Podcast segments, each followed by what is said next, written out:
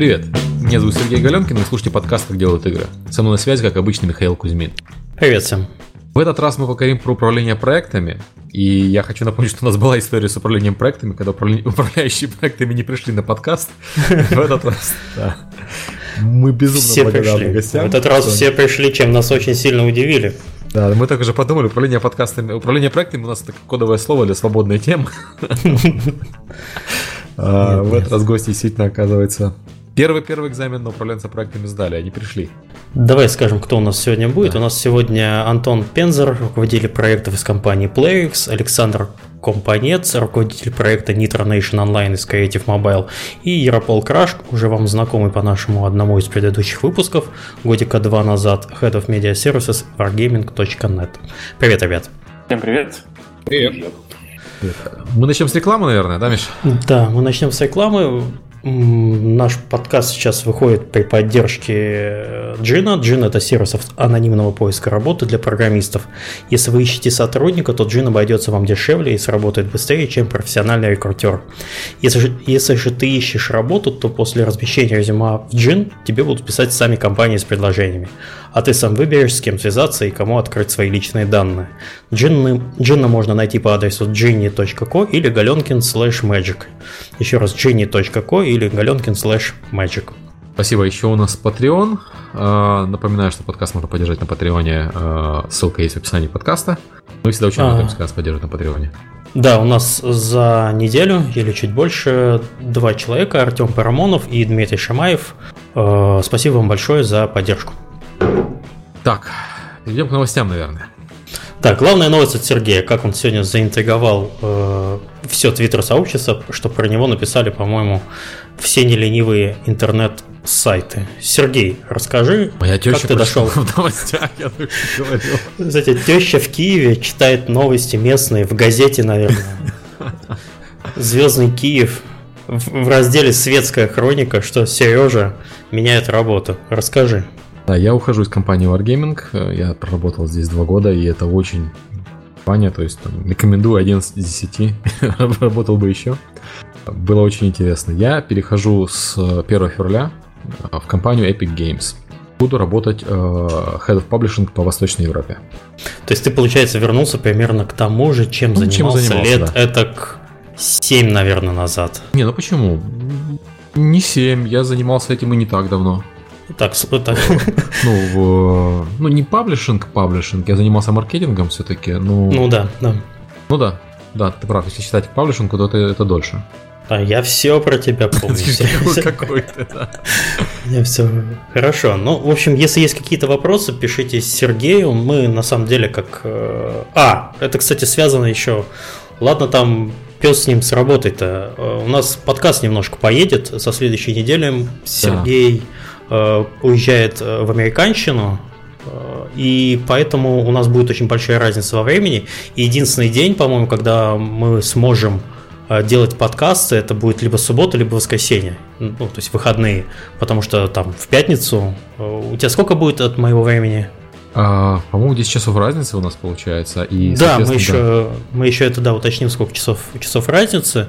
Вот, и, видимо, так как э, это рабочее время будет э, в Америке, и мы не сможем просто э, по четвергам или в пятницу по вечерам выходить, поэтому только, скорее всего, суббота.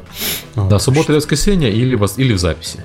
Так что если вы там привыкли слушать по четвергам, вам придется там, месяц потерпеть. Э, да, нас, графика, нас по, по субботам. Так что если вы планируете теперь на субботу какие-то потрясающие прогулки по вечерам, если вы хотите продолжать участвовать в жизни нашего э, потрясающего чата, который сейчас всем плюсик поставит в чат, потому что они это услышали. Вот. Постараемся не сбиться с пути. Ну, не знаю, как там получится. Пока с темами еще не определились, но посмотрим, как Сергей там как у него пойдет. Да, и а, традиционно напоминаем, что если вы хотите выступить или у вас есть интересная тема, пишите нам письма, мы рады гостям. Окей, еще раз поздравляем с Сергеем.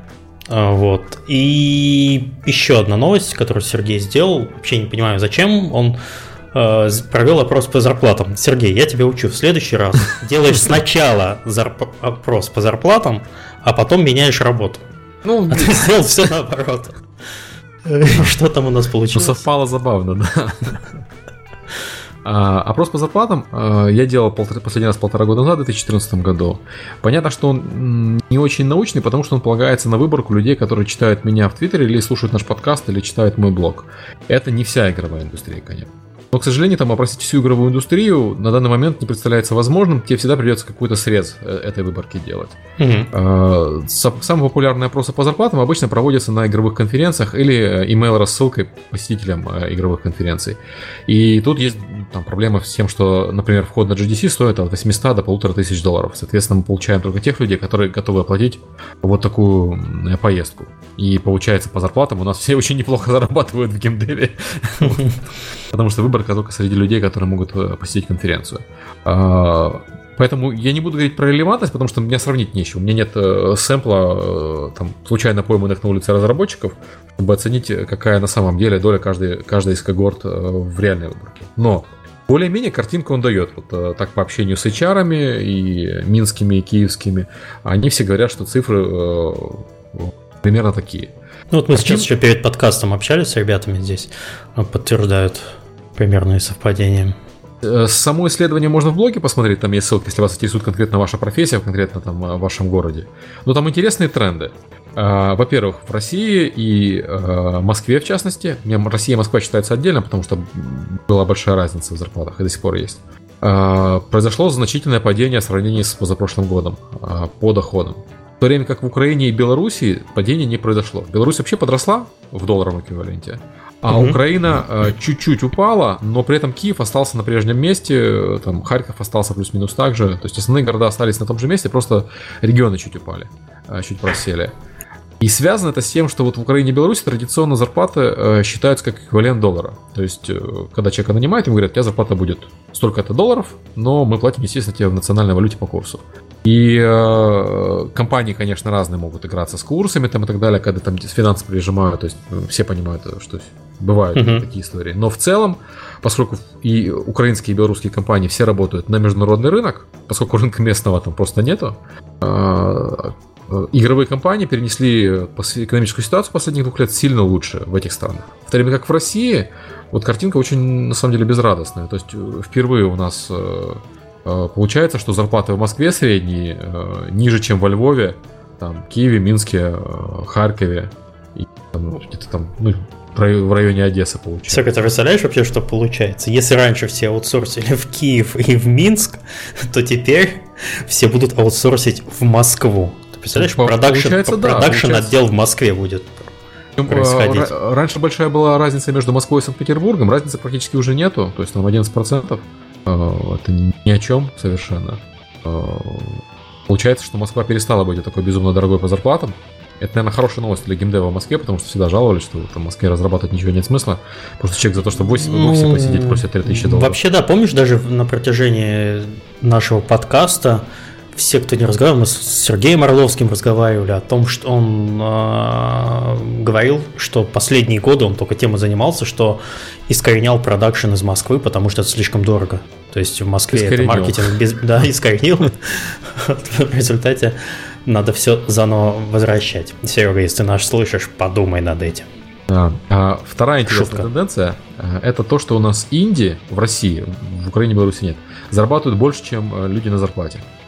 А, то есть практически по всем категориям, кроме там и э, паблишера и продюсера с аналитиками. Это такая хорошая новость. Ну, понятно, почему это происходит, потому что Инди, хотя в целом работа менее стабильная и более рискованная, но они все завязаны на международный рынок, потому что инди-проектов для локального рынка практически нет.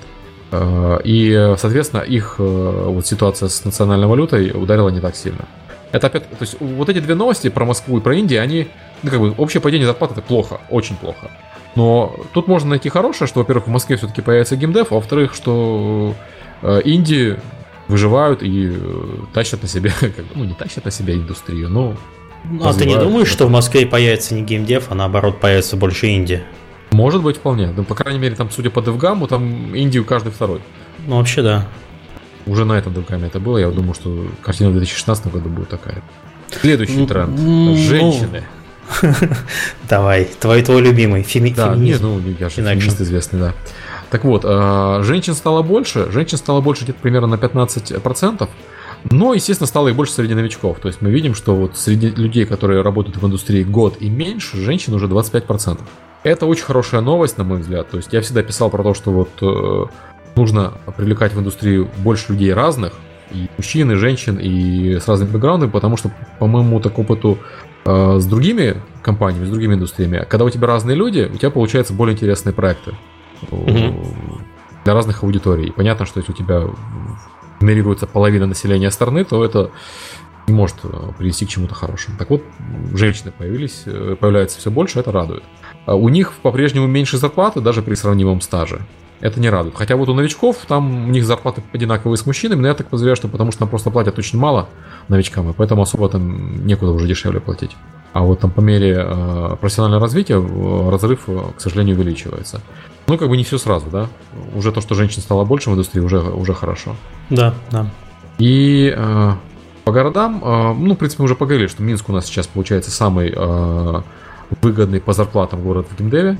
Аэропол Краш, который из Москвы переехал в Минск, так ухмыляется, наверное. В усы себе и бороду. Да, да, да.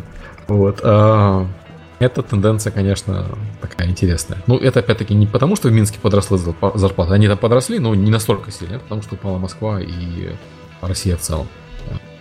Яропол, ты это все в отдел кадров потом передашь? Я думаю, они в курсе. В курсе уже, да, не связывался с отдел кадров.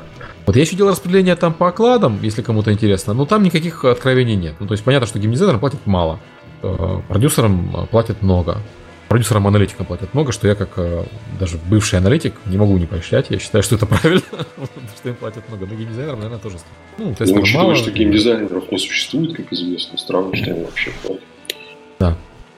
Может быть, деньги, знаешь, конфетки шоколадки уходят и вписывают статья. Геймдизайнер. Это безответственно. Да. Вот. Э, Еще раз спасибо всем, кто принял участие в вопросе. Было, э, принял участие 1300 человек, это больше, чем в прошлом году. А, плюс-минус, э, ну, не сильно больше, но больше. Это приятная такая стабильность аудитории людей. Надеюсь, что опрос полезен. Если кому-то нужны сырые данные, они доступны. Если кому-то нужны какие-то еще там выборки по, этой, по этим данным, пишите, я могу сделать. Сергей, ты больше не занимаешься аналитикой. Я Хватит люблю циферки. У тебя отдушина в Steam Spy. Кстати, а с ним что-нибудь произошло за последнее время? Ты что-то давно не рассказывал. Там есть какие-нибудь новинки? По-моему, Знаешь, по-моему, э, нет. Там ничего нету. Я сейчас собираюсь сделать э, сводную э, штуку по нескольким тегам. Вот, ну просто из-за смены работы и прочих вещей у меня тут ну, просто не было времени заняться uh-huh. всем этим серьезно. Но да, конечно, я буду этим заниматься. Окей. Ладно, с новостями мы закончили. Да, с, с обсуждением новостей мы закончили. Давайте перейдем к гостям. А, традиционное представление. Антон, расскажи про себя, как ты дошел до руководителя проектов и такой жизни. Так, всем привет еще раз. Я э, менеджер проектов компании Playrix. На данном этапе я руковожу двумя проектами. Это Township, о котором не раз уже рассказывали mm-hmm. на предыдущих mm-hmm. подкастах, и Match 3 проект Scary Charms, который у нас сейчас находится на софтлонче. А на мировой релиз мы надеемся, что выйдет в начале а, этой весны. А, в компании Playrix я работаю 4 года, то есть относительно недавно, и эти же 4 года я работаю, в принципе, в игровой индустрии, то есть еще пока тоже не обладаю гигантским опытом за спиной. Причем в компанию я сначала пришел вообще как QA-специалист, как тестировщик, а, год примерно проработал в отделе тестирования, а, ломал всяческие игры, портил настроение нашим программистам, сорвал релизы. А, видимо, это у меня получалось очень неплохо. Вот, оттуда я перешел в менеджмент э, отдела портирования, то есть следил за портированием наших скачиваемых игр э, с PC-платформы на мобильные, на iOS, на Android, э, Amazon и так далее. Э, и после этого уже непосредственно э, начал заниматься менеджментом проектов разработки. Сначала также скачиваемых э, на винде, это пара игрушек там была, и потом перешел во фримиум игры, на которые наша компания как раз и сфокусировалась, как все остальные в последнее время. А, на данный момент а, два года я уже занимаюсь фримиум играми. А, одну игру закрыли, которой я занимался, она вышла на софтлонч в конце прошлого года, показала средние результаты, недостаточно хорошие, что мы хотели бы ей дальше заниматься. Вот. После нее перешел на Township, и продолжим заниматься SkyCharms. Так, это вкратце, что касается работы в PlayRix. Что еще? Да нет, все хорошо. Как представление замечательно. Александр? Всем привет. Да, я Александр. Э, собственно, сейчас я уже почти три года тружусь э, в компании Creative Mobile над таким достаточно большим и крупным проектом. Он mobile проект, но э, так получается, что уже и не очень-то и mobile. Он постепенно мутирует, и вот мы вышли уже и так незаметно для себя. В общем-то, выходили мы на Windows Phone, а вышли уже на, и на Windows заодно. Угу. Ну да бог с ним. Случайно получилось. Но на самом деле, да. Вот три года я как продюсер этого проекта. Ну, собственно, тут немножко у нас такая схема, что есть продюсер, есть менеджер проекта. Это два разных человека на проекте. Ну, потому что он большой, у нас только в офисе там порядка 20 человек.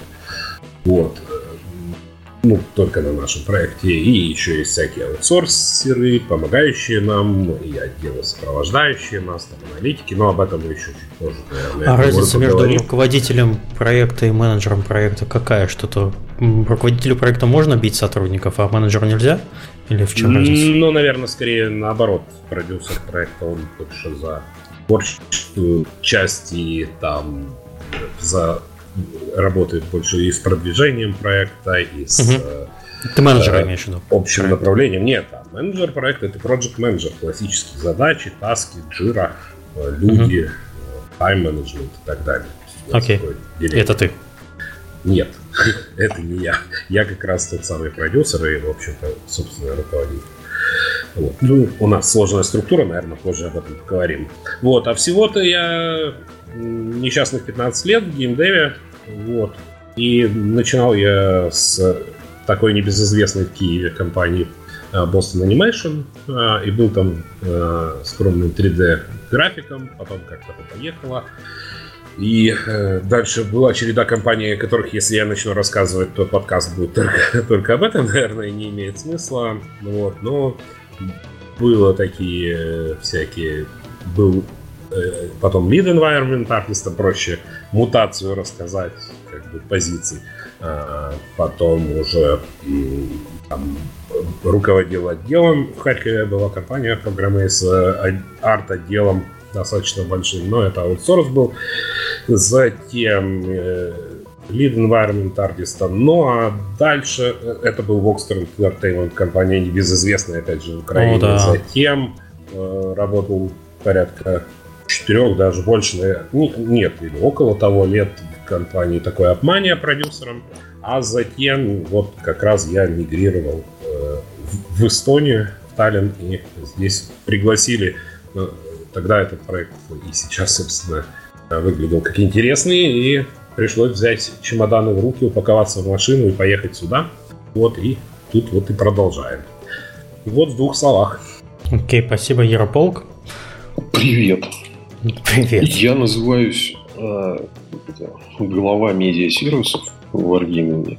Э, если там коротко, не выдаваясь в подробности, э, ММО игре для того, чтобы она была доступна для игроков. Помимо самой игры, э, нужен там ряд сервисов, начиная от регистрации, авторизации и заканчивая всякими там э, платежками mm-hmm. и прочими вещами. Но это медиа-сервисы на нашем жаргоне, как бы это э, некоторый куст этих вот сервисов, необходимых для игры. В них там входят всякие community relations дела, типа сайты игр, форумы, customer support, э, значит, такие вещи. И э, сервисы, которые участвуют в э, acquisition, ну, в, uh-huh. в отношениях с платным трафиком, там всякие трекинг-энджины, дела.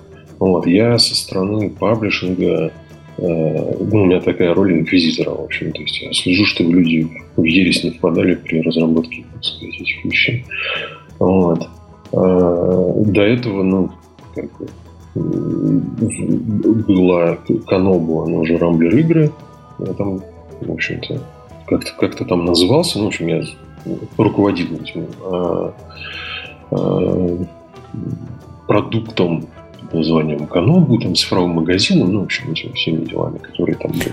Вот, до да. этого эпизодически участвовал в, в Electronic Arts, там, в Акеле онлайн и так далее. Ну и помимо этого занимался тоже управлением проектами, только в абсолютно других сферах, там, небольших там венчурных проектов инвестиционных, до каких-то там, вещей, связанных с строительством там и так далее. У нас ну, достаточно обширный, так сказать, в этом плане бэкграунд. Вот. У нас был выпуск с Ярополком, это я сейчас посмотрел, открыл, это был 5 марта 2013 года. Мы уже три года, почти, прочим, да. почти три года назад мы общались на тему Канобу и прочего. Окей, давайте, давайте начнем с чего? С чего? С введения в управлением проектами. Что это, с чем это, зачем, зачем это вообще нужно? Зачем нужно вообще управлять э, людскими ресурсами? Почему вот э, так не происходит, что человек придумал игру, она вся такая замечательная, сама собой разрабатывается. Ну, то есть, да, есть такая есть теория, что вот э, люди собрались и угу. толпой и сделали что-то крутое, и оно работает, но оно работает, очевидно, там до определенного размера этой самой толпы. И вот там, почему на каком-то этапе нужно отдельному человеку заниматься тем, что их координировать. Но там есть такой момент, когда все же начинается с, ну, с каких-то единомышленников, и среди них наверняка есть один, который лучше всех остальных знает, как нужно сделать, хотя у него никаких обоснований для этого нет. Вот. А, и в случае успеха как раз а, этот человек а, вынужден переключаться на другие вещи, там будут отношения с акционерами, там какой-то бездев глобального порядка, там, с платформами какие-то отношения мощные и все прочее. У него заканчивается время, который он может тратить, собственно, на тот вот продукт или проект. Это вот отдельная тема, кто как что называет. Вот. И там дальше начинаются ну, такие сделки с совестью там, или с действительностью. Э, либо человек хочет э, условного заместителя себя, либо те, кого, на кого он перестал достаточно времени тратить, сами находят кого-то, кто, значит, в их понимании должен доставать этого человека. Вот. Либо как бы есть еще вариант, когда разработка там условно пытается защититься от ну, э, странных требований, э, непрогнозируемых, там, допустим, исходящих от так называемого бизнеса, и выдвигает такого прокси чувака, вот, и думает, что он будет его защищать. Поэтому, ну, то есть происхождение как бы этого э, роли руководителя проекта, продукта, там чего-нибудь, они разные могут быть и влияют, соответственно, на э, то, что дальше этот человек делает. Эй, звучит просто как-то, знаешь, формально. Ну, понимаешь, в чем дело? Как бы все же э, все, все, все считают, что вы будете что-то там с горящими глазами там, и так далее, и так далее. Попасть на тот период, как бы, когда э, глаза горящие и все прочее, везет не всем я имею в виду там в жизненном цикле э, продукта, проекта и все прочее. Вот. А вот эти вот вещи про происхождение, так сказать, куда, откуда чувак и почему появился на той роли вот управления, управления проектом, продуктом, э, они определяют, как бы, что он, ну, как ему потом себя вести, как э, у него отношения строятся с командой там, и все прочее. Ребята, ага. ребята, вы подключаетесь к э, тому, что говорит Ярополки, с вас есть что-то добавить? Да, как вот, это... на самом деле, вот ну, из своего опыта я могу добавить, я не знаю, я, мне, наверное, или везло, или так не везло, что я как раз в основном был в той роли, что я вот тот человек, которому, который появлялся, да, которому звонили и говорили, мы тут делаем проект, он вообще-то классный, супер, но надо что-то делать, потому что мы тут это что-то у нас не получается, э, люди все думают каждый свое, надо что-то как-то это все структурировать, надо это все привести в порядок. Я такой, ладно, окей, давайте будем думать, но уже исходя из своего опыта, вот так получалось, что я почти никогда, да, никогда не было так, что был э, с самого начала проекта. Может быть, только вот небольших какие-то вот были, а так было всегда именно я, как скажем, приглашенный специалист. То есть я уже вникал в проект, знакомился там со всеми его фишками, с, э, вообще с этой сферой там, конкуренты и так далее, и тогда становилось понятно вообще, что делать. Хорошо, такой вот сразу вопрос насущно. С чего начинается процесс управления проектом приглашенного человека, потому что, как ты уже сказал выше, проект, он э, человек, project менеджер появляется не, не на начальной даже бывает стадии, а вот когда что-то уже происходит. С чего все начинается? Ты садишься и, и, и делаешь что? Ну, Перв, первым делом я э, пытаюсь осознать, что у меня есть в руках, какие ресурсы. То есть я знакомлюсь с командой, знакомлюсь с людьми первым делом, пытаюсь понять, чего они могут, насколько это действительно там, единомышленники, скажем так. Uh-huh. Ну, потому что это драйвер. Можно открыть докум... Э, потом документацию по проекту. Естественно, это все параллельно делается. Открывается документация, смотрится, чего уже сделано, чего планируется. Ну, сперва, конечно, из позиции понимают, что люди там лучше уже давно работают, знают, чего делать. Там с позиции не навреди, как, каких-то коррективов, но э, в основном надо понять первым, перво-наперво, какие инструменты, что у тебя в руках есть, по сути, начиная от людей, заканчивая бюджетом, технологиями, э, там, э, буквально лицензиями, ну, всякое. И тогда начинает приходить понимание, что надо делать дальше. Ну, это логично. Ну, то есть ты считаешь, что главное на проекте все-таки людской ресурс?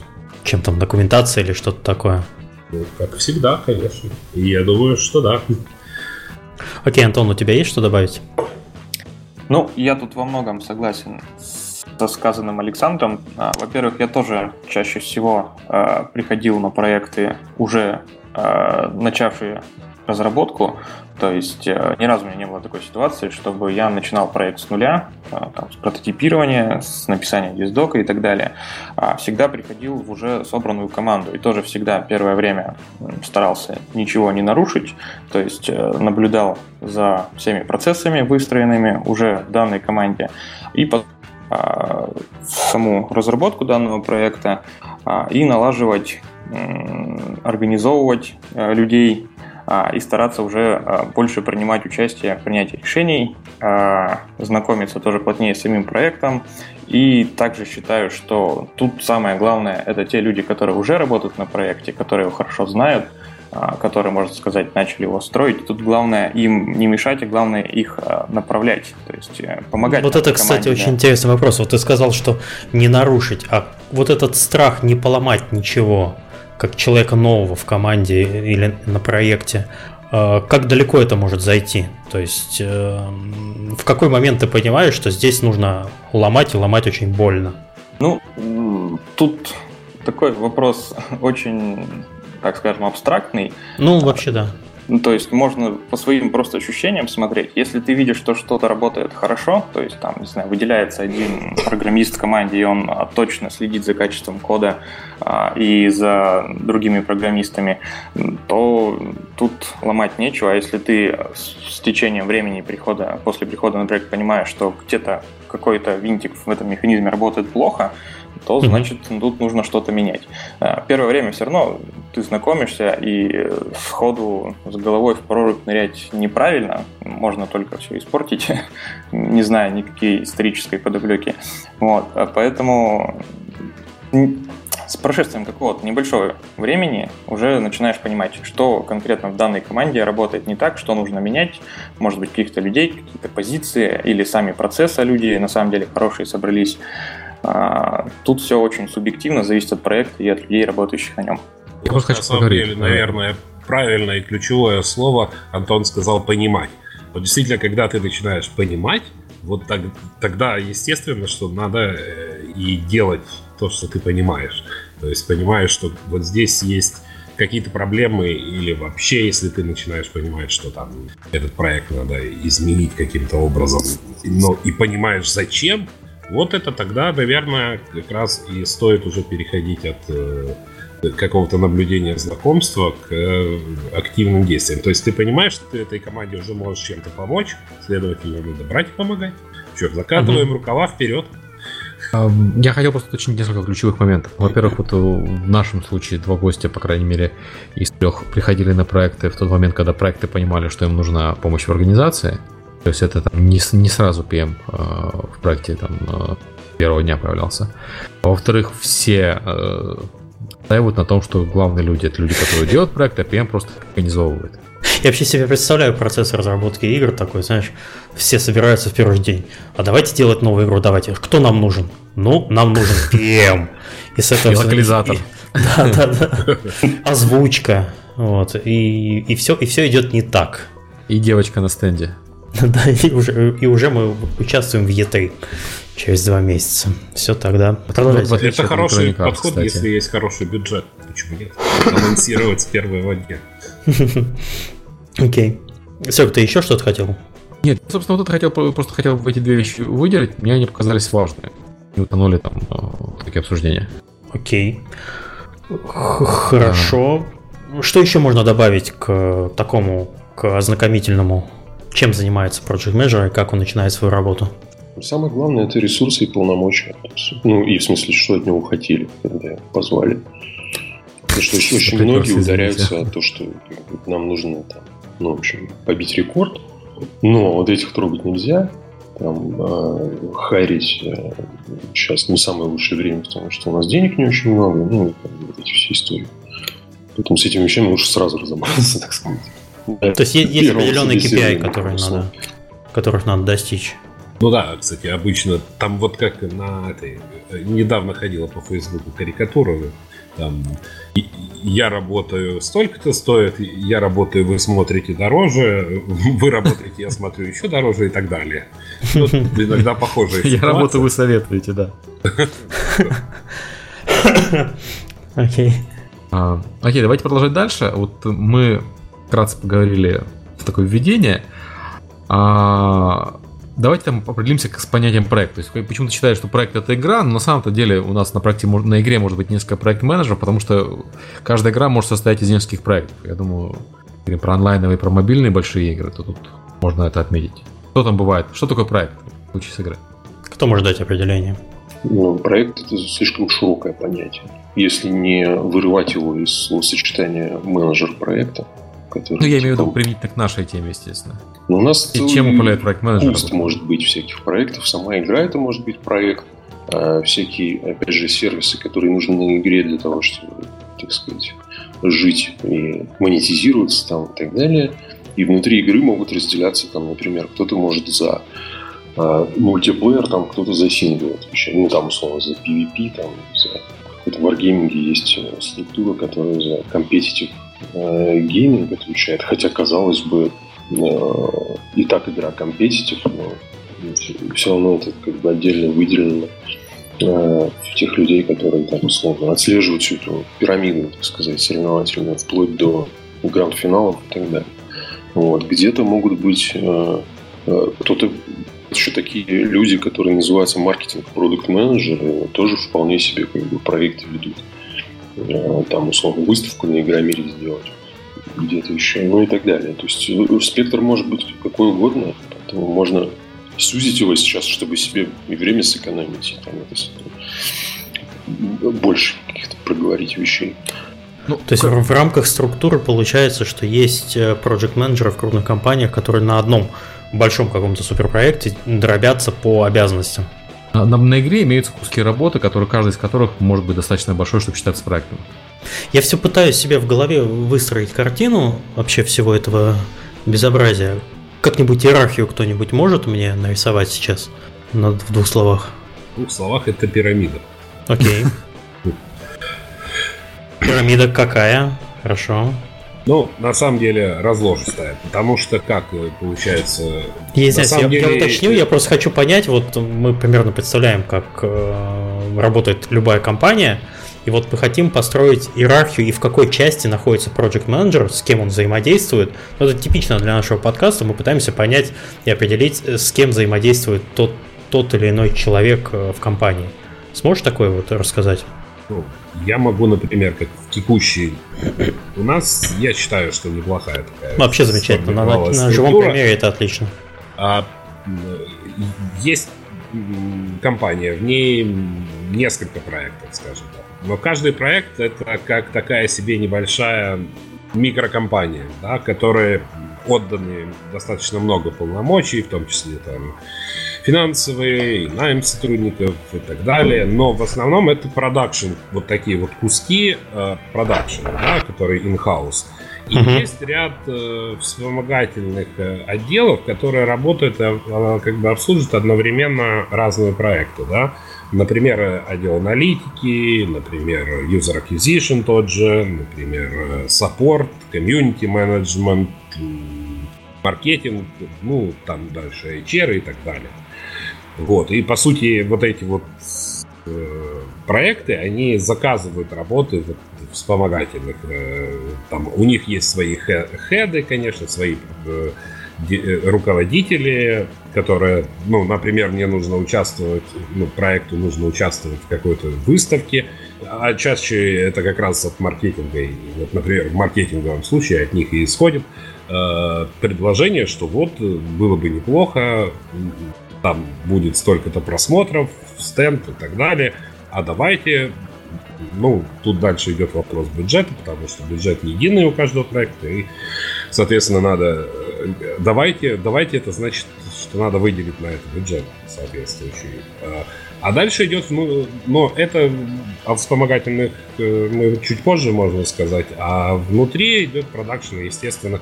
Наверное, все как везде. Э, ну, у нас есть вот продюсер, он как вот он коммуницирует между вот этими всеми вспомогательными вещами, наружу, внутрь, аутсорс uh-huh. и так далее. Uh-huh.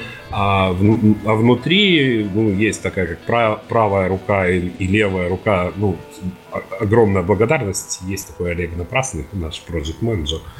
Вот. Он, э, собственно, непосредственно э, ведет задачи, а а там и у нас дальше идут, э, есть клиент программерская часть, соответственно, серверная, потому что у нас клиент-сервер проект. Есть геймдизайн, которого, вы сказали, не существует, но он есть почему-то. Вот. Есть арт и что еще? И QA, конечно. Вот. И э, у них это такие группы людей, у которых есть свой лид, так сказать. Но это роль это не должность, то есть лид может поменяться при желании, ну, как бы по желанию коллектива внутри, но там уже эти agile, знаете, штучки такие работают. Но у нас так более-менее все статично в какой-то момент стало, э, что неплохо. Вот, и вот так, такая вот пирамидка получается, если вы так умственно представили. И вот она, когда пирамидка устойчивая, тогда проект устойчив. Я считаю так. То есть Конечно, главное, чтобы, чтобы масса не начинала... Тем не. Главное, чтобы масса не начинала концентрироваться сверху где-то, чтобы не перевесить и не повалить все это безобразие. Вот, вот, правильно. Окей. Правильно. Интересная схема. Антон, у тебя есть что-нибудь добавить с вашей... Вот конкретно на примере, вот как Александр расписал все это безобразие. Ну, мне на самом деле было интересно послушать, потому что, мне кажется, эта схема достаточно стандартная. Мы э, работаем достаточно тоже похоже. У нас есть э, непосредственно сам проект, то, то есть... Э, прошу прощения, у меня тут ты проблемка, да, была небольшая. А, есть проект непосредственно сама игра, а, внутри которой мы также выделяем определенные а, роли, то есть это программисты а, с ведущим программистом во главе, который также может меняться с течением времени, а, художники с арт-продюсером, геймдизайнеры с ведущим геймдизайнером и не в самом проекте, также есть отдельно подразделение, отвечающее за саппорт, э, QA, HR, UAM, маркетинг, виздев и так далее, которые плотно взаимодействуют с командой разработки. Какие-то решения инициируются ими, и дальше мы выполняем что-то, их какие-то задумки, что-то наоборот а, инициируем мы, и по нашей просьбе а, там ЮАМ проводит какие-нибудь компании по закупке трафика, а, там, меняет какую-нибудь маркетинговую продукцию, там, скриншоты истории и так далее. В общем, мне кажется, что эта схема достаточно стандартная, она во всех компаниях, скорее всего, ну или в большинстве работает именно так. Тут даже, наверное, добавить больше нечего. Хорошо, а вот Постановка задачи как происходит? У вас все происходит через Project Manager или есть возможность, чтобы, скажем, программист мог прийти и сказать, мне нужно там, не знаю, ну, грубо говоря, ну, тупой пример, конечно, ну, мне иконка нужна. Пошел к художнику напрямую. Или вы его за это бьете? Нет, мы такое даже приветствуем. Да, не должны все нити сводиться на project менеджере. Ну, все, ну почему бьете? Потому, то есть, э, то есть почему не бьете? Потому что на самом деле это же мешает, таких микрозадач может быть очень много, и это все ломает графики, все ваши любимые э, диаграммы Ганта, и становится все очень плохо. Вы потом стоите перед руководством, объясняя, что вот а почему мы здесь запаздываем там на три месяца, э, а вот не знаю, у меня не, не, не понимаю, непонятно. Ну, что делать? У нас очень просто такая ситуация разрешается. Мы а, работаем полностью через Task Manager Asana. А, и Project Manager подписан на сам проект, поэтому угу. все новые открытые задачи обязательно появятся у него там в инбоксе специальном. Он обязательно увидит, кто что у кого просит. А, и если задача ненужная а, или просто даже вредная, то она делаться не будет. Это менеджер в любом случае увидит. Но а, в обход менеджера заказывать графику у художника или там у аналитиков заказывать АБ-тесты, это совершенно нормально. Тут наоборот, если задача точно нужна, ее точно нужно сделать, то избежать вот этого вот звена программист просит менеджера, менеджер идет к художнику, угу. ну, это логично. Ну, у нас то же самое добавлю. Это, это нормальная ситуация. То есть даже поощряется такое маленькое, так сказать, маленькая инициатива. Ну почему? Это команда, она должна работать, а менеджер просто помогает ей работать. Может быть, я стал таким корпоративным хрычом страшным, что вот мне все это кажется немножко немножко неправильно. Ну, говорить, что это работает, замечательно. Яр, у тебя есть что по вот, по вот этому добавить? У, у вас-то хоть нормально все? Я что-то подуснул немного. Ну, просто да, давай. как бы прям такие вещи рассказываем, как будто у нас утренник в детском саду и там. Ну давай, давай, оживляй. Не знаю, брось, сожги елочку давай. Ну, я вот все пытаюсь понять, мы про проект менеджера который PM, который сводится к тому, что на самом деле нужно в жире таски двигать и да. вовремя переносить. Или мы все-таки про управление проектами, э, когда у человека есть смысл цели какой-то добиться. А почему ты эти вещи разделяешь? Ну, потому что проект менеджер это чувак, которому нужен процесс. Ему нужно, чтобы все было, так сказать, по полочкам, чтобы дети поправлялись, там, так сказать, чтобы никто не забыл, чтобы если таск не, не сделан, чтобы было обоснование, почему он не сделан. Эти, ну, ну, я тоже присоединюсь к Сереге, почему ты разделяешь Project Manager никогда не будет рисковать. Ну, то есть, если вот так вот к, uh-huh. к основам прийти, то Project Manager вообще не про риск, он наоборот про хеджирование риска, так сказать. А, например, Product Manager, а еще если он, не дай бог, там близок продукт маркетинг, ну, такой бизнес продукт менеджер, скажем так. Чувак, э, которому, ну, такой авантюрист в хорошем смысле. Вот. Поэтому это, ну, немного такие вещи разные. Да мало того, они антагонисты. Project Manager это человек, которому за, который э, ратует за время, а продукт менеджер в некоторых компаниях или продюсер это тот, кто за качество в общем-то, выступает. Ну и это всегда спор, но в споре рождается истина, в общем. Я, как сказать, э, это примерно предполагает, что вот программисты и художники, они, э, они друг другу противоречат. То есть они занимаются разными аспектами работы, но не может быть риски без хеджирования риска, правильно? Э, Тут речи не идет о программистах и художниках. А что, программисты за время? Нет, Нет я про то, что... тоже хотят это... сделать качественный продукт их надо как, ну, как бы надо все равно осознавать, где свет в конце туннеля во временном значении. Хотя, в принципе, в идеале, да, ну, если там мы говорим об agile вещах, то естественно, что фича должна быть сделана и закончена. Нельзя ее прервать незаконченной, потому что время истекло, правильно? Но это, опять же, да, если мы про управление проектом, то это более верх, верхний уровень. Окей, okay, я предлагаю продолжать по плану. Не, не переходить к обсуждению, про что же у нас подкаст, если задумаемся. А, это затянется надолго. Вот у нас такой интересный пункт про обязанности руководителя и архетипы руководителей проектов. По-моему, вот мы сейчас столкнулись с архетипами в данный момент в этом споре. Я не совсем понял, как, кстати, управление проектами относится. Ну вот, это и про это в том числе, и про то, что мы в самом начале говорили, о том, какую задачу перед чуваком ставили. Ну, прокси, драйвер, там, условно, э, всего. Ну, либо дальше бесконечное количество еще неудачных всяких вариантов. Прокси хорошее слово. Я до этого характеризовал иногда свою работу как телеграфный стол. который передает просто, ну вот информация приходит, запросы с одной Аватар. стороны, их надо передать в другую. Это более современное определение, интересно. Аватар есть такое понятие для человека, который выполняет чужие приказы. Ну, ну бывают еще крутые прокси, которые умеют не просто в режиме рефлексии, там, не запоминая вообще ничего, передавать туда-сюда, а которые какой-то как-то отнестись могут к полученной информации и сказать, что, чуваки, вот вы сейчас тут это сделали. На самом деле мы вот это имели в виду. В общем, неделю ко мне не приходите больше, а через неделю приходите. Я вам все отдам, что хотите.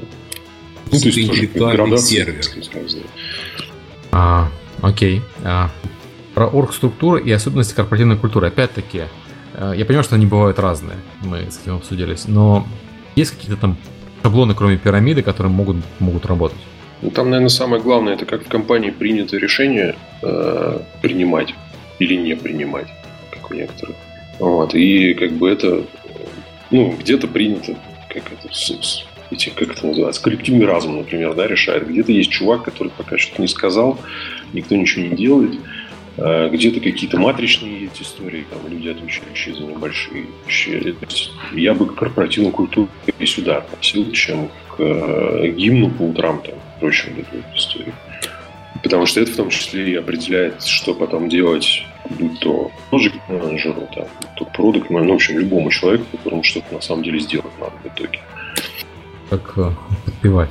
Нет, я, я немножко не про это. Ну, смотри, мы, мы обсудили пирамиду, это, это, это традиционная военная структура, да, когда, которая, ну, по крайней мере, в наших странах сложилась потому, что э, после Второй мировой войны оказалось очень много людей, знакомых э, со структурой, с, милитари, с милитаризированной структурой управления, и очень мало знакомых с остальной, с любой другой структурой управления, потому что так сложилось, что те, кто был знаком с другой структурой управления, в 2018 году э, убили.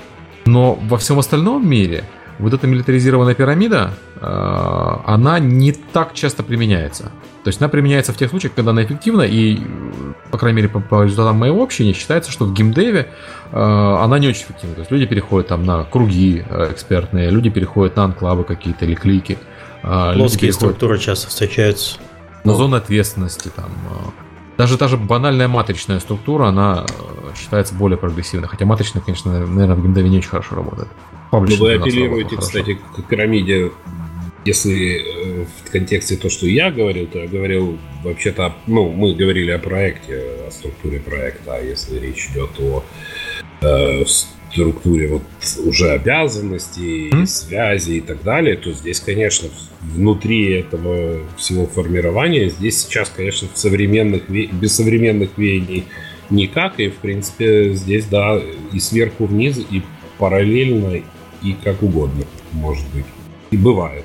Ну, тут, как мне кажется, э, здесь дело не столько в исторической предрасположенности там, к пирамидальным структурам, так сказать, и к вертикалям, извините, вот, и, или там к обратным этим вещам. Просто всегда, как правило, как правило, есть какое-то количество людей, близкое к одному, которые знают, что на самом деле надо делать а иногда не знают, что на самом деле надо делать было. Вот. Нет, таких людей, которые а, знают, что на самом деле надо было делать было, в любой компании количество таких людей обычно равно количеству сотрудников. Ну, в этом смысле, да. Но, как бы, э, но в любом случае, как, э, особенно вот в такой близкой к творческой среде, как игровая индустрия, а, или там разработка там, игр и все прочее, часто ну, как бы есть какой-то как угодно он может называться, продюсер, SEO, фаундер, там, как угодно, который на самом деле является и заказчиком всего, и визионером, там, и так далее, и так далее. Понятно, что под него э, дальше подстраиваться в зависимости от его черт, так сказать, характера, вот, э, вся эта остальная история. компания все равно приобретает так или иначе форму, ну, становится астральной проекцией своего основателя, так сказать, или, ну, владельца настоящего. Вот. Если человек авторитарен, по сути своей, будет авторитарная структура. Если чувак э, склонен зажигать таланты, там, разыскивать их в разных местах и давать им больше свободы, будет там матричная структура и так далее. Матричная это не про это. Матричная про то, что человек не определился, хочет он к красивым или к умным. И поэтому матричная структура одновременно и у красивых по одной, и у умных по другой. Но это пока деньги не кончились, правда же? Не, на самом деле матричная структура управления, она вот в случае, когда мы работали в издательстве, она некоторое время работала на промежуточном этапе, когда тебе надо было, не было возможности нанять очень много народу, просто потому что люди из воздуха не появляются, и а работы уже было много, проектов было много. Мы жили в матричной структуре, по-моему, два года, и, в принципе, нормально, как, переход, как система для переходного периода, она работала отлично. Как система, которая sustainable, я не думаю. Я думаю, что у нас э, там, издательский дом бы развалился, если бы на матричной структуре э, работал дальше. И очень размытая ответственность в матричной структуре. Ну, на переходный период отлично работала. А переходный он куда? Ну, у нас, я, я могу просто от себя рассказать, я просто включился. Проблема такая, издательский дом одного проекта. Это я и говорю сейчас про работу в ITC. Издательский дом одного проекта, который все время издавал один журнал, и, и было все хорошо, у тебя в журнале есть подпроект, так сказать. У тебя есть литературная редакция, у тебя есть э, фотослужба, у тебя есть э, отдел дизайна верстки, у тебя есть отдел продажи рекламы и так далее. И вот у тебя есть это хорошо работает, люди зарабатывают деньги, и очевидно, что надо открывать еще один журнал, потому что про исследование аудитории есть, новый, есть спрос. Вот открываешь новый журнал. Ты открываешь новый журнал, как ты поступаешь? Есть два варианта. Ты либо открываешь новый журнал и удваиваешь количество сотрудников, либо потому что ты медленно нанимал людей потихоньку, ты не обязан удваивать количество сотрудников, ты э, людей начинаешь подчинять ну, у тебя есть периоды загрузки, периоды простоя в э, случае с проектами. У тебя, например, верстка работает одну неделю на один журнал, другую неделю на другой журнал. То же самое с редакция, когда загрузка приходит, они работают и там, и там. И это работает нормально, потому что у тебя э, ты людей потихоньку нанимаешь, чтобы там ну, люди не умерли от нагрузки. Но при этом у тебя не возникает ситуация, когда ты вынужден внезапно удвоить э, количество сотрудников. Но в определенный момент возникает такая ситуация, когда у тебя таких журналов из, не два уже, а пять, и у тебя возникает ситуация, что у тебя пять главных редакторов. И они все хотят, они делят в месяца 4 в основном. И они все хотят верстку. И тогда у тебя возникает, э, ну и верстку еще, еще надо делать качество, не каждый главный редактор понимает верстки, тем более в редакции там, и в продаже рекламы и прочих вещах. У тебя возникает начальник э, рекламного отдела, у тебя возникает начальник э, редакции, у тебя возникает начальник отдела верстки, и получается, что у тебя средний верстальщик, условно говоря, он подчиняется двум людям по матричной схеме. Он подчиняется одновременно и своему непосредственному начальнику отдела верстки, и главному редактору, который у него важный на этой неделе. А, ну, текущей на этой неделе. В этот момент, ну, к тому моменту, э, в издательском доме уже выделяли э, в каждому журналу по своему лид-редактору, по, своей, э, по своему рекламисту, по своим отделу верстки и дизайна. Но поскольку у тебя есть понятие единого общего стиля и так далее, маточная система на этот период все равно сохранялась. То есть был главный человек, который отвечает за дизайн всех журналов в издательском доме, чтобы они были все красивые. И ему подчиняются все дизайнеры, хотя эти же дизайнеры подчиняются каждый своему главному редактору. Вот эта схема на переходный период, пока там полностью не произошло разделение, она работала нормально. У тебя просто как э, в идеальном мире ты можешь нанять миллион человек, они тебе будут делать миллион задач, но на практике ты, у тебя просто даже если деньги есть, тебе не всегда их есть где взять. А, ну людей. да, слушай. Ну а если мы говорим про просто большой проект, а не знаю, большая многопользовательская онлайн-игра, например, Бестанно. который много не только э, подразделений, но еще и там включается в эту матрицу и реги- региональные офисы mm-hmm. там и все прочее. Вот, то у тебя, э, во-первых, нет переходного периода, потому что переходить не к чему. Но все равно нужно оставаться, так сказать, в едином порыве. Вот. А дальше все из компромиссов, конечно, состоит, из особенностей людей. Ну, то есть, я опять-таки про управление проектами, тут э, э, я вижу еще в чате такая есть э, проблема. Не все понимают, что э, управление проектами это не, не, не в смысле я начальник, ты дурак, а в смысле человек, который просто организует. Мне кажется, мне это очень хочется как-то донести до людей. Я, я замечал, что вот, опять-таки в западных компаниях там часто управляющие проектами PM его приписывают э, к людям, которым, э, которыми он как бы управляет, но на практике он их просто организовывает, а они главнее его, как бы. По сути, да. Даже если это и там визуально не так, но тем не менее, конечно, говорят, людей все зависит. Во-первых, во-вторых, мне еще кажется, что тут важна такая экологическая составляющая э, структуры. То есть, если люди идет доверие, доверяют друг другу в команде, то как бы тогда все знают, что вот за вот эту вот часть отвечает такой-то человек, за эту такой-то. Но всегда можно подойти к нему и поделиться своей какой-то идеей, своей мыслью. Ну, или не подойти, там, отправить письмо, чтобы не отвлекать, или еще как-то. И это очень хороший драйвер. Вот я как наблюдал всегда, если так, вот это вот шевелится, вот это работает сложная структура, но в которой есть такие, как э, авторитеты, то оно работает хорошо. Ну, при наличии сильных лидов да. в команде, естественно, ПМ это такой смесь фасилитатора на конференции с э, психоаналитиком таким семейным. Хорошо, кстати. Не совсем, конечно. Ну, тут я бы еще добавил просто, что PM, он почему именно организатор, потому что на команде разработки чаще всего работают вообще очень разные специалисты. То есть он не может авторитарно принимать решения по всем вопросам просто из-за недостатка знаний. Поэтому на мой взгляд, самая как раз-таки работающая схема будет как раз та, где решения принимаются такими ведущими лидами а, или в команде, а PM просто уже дальше организует выполнение этих решений в проекте. Вот, поэтому Поэтому PM, они именно организаторы, они не могут авторитарно управлять проектом. Абсолютно точно. Полностью согласен. Я думаю, мы сошли в том, что а, организация управления это организация и командование разные вещи. Давайте дальше. Да, есть еще ЦЕО, всякие разные, да, да. Э, креативные там директора. Отдельная тема еще. С ними тоже бороться надо. По-всякому, да. Что у нас дальше по плану, Серега? Там? А, у нас дальше такой интересный пункт, э, который мне очень нравится. Как стать руководителем и надо ли? Вот мне вот очень важно, очень нравится эта формулировка. А, давайте про это поговорим. Ну, то есть, э, опять-таки, мы уже поняли, что PM проекта это не совсем руководитель, это организатор, по большей части. А если я работал завхозом, это мне поможет э, в компании по разработке игр управлять проектом? Ну вот завхозом не знаю, но я э, замечал, что вот в конце 90-х, начале 2000-х людей с, с военным, э, так сказать, опытом активно брали в, э, в игровые компании. И не только у нас, э, в том числе и на Западе тоже. Э, именно для управления.